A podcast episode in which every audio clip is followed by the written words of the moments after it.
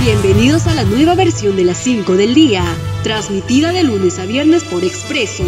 Mi nombre es Cintia Marchán y estas son las 5 noticias más destacadas del día.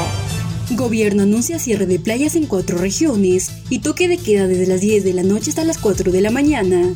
Frente al aumento de casos de coronavirus en el país, el gobierno anunció el cierre de playas para las regiones de Ica, Arequipa, Moquegua y Tacna.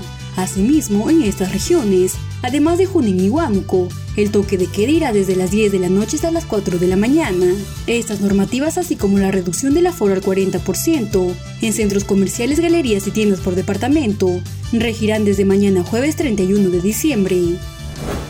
Estado peruano cobró 22 millones de soles por segunda cuota de reparación civil de la empresa Odebrecht. La Procuraduría DOC para el caso Lavallato informó que el Estado peruano ha recibido 22 millones de soles por concepto de la segunda cuota de reparación civil de la empresa Odebrecht. Hasta el momento, el Perú ha cobrado más de 100 millones de soles de indemnización por los actos de corrupción en cuatro obras públicas.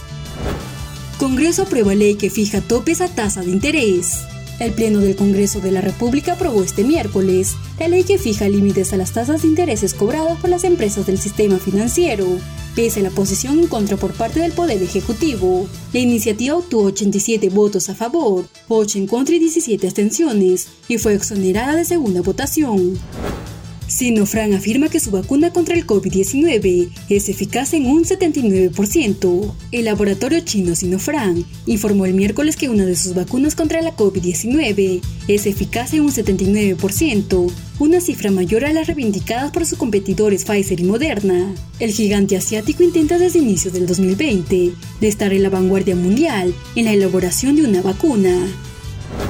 Enfermero dio positivo por coronavirus, días después de ser vacunado con la primera dosis de Pfizer Biotech. Un personal sanitario quien trabaja en los servicios de emergencia de la ciudad de California de San Diego ha dado positivo a la COVID-19, luego de haber sido vacunado por la farmacéutica Pfizer Biotech el 18 de diciembre contra esa enfermedad, según informaron medios estadounidenses.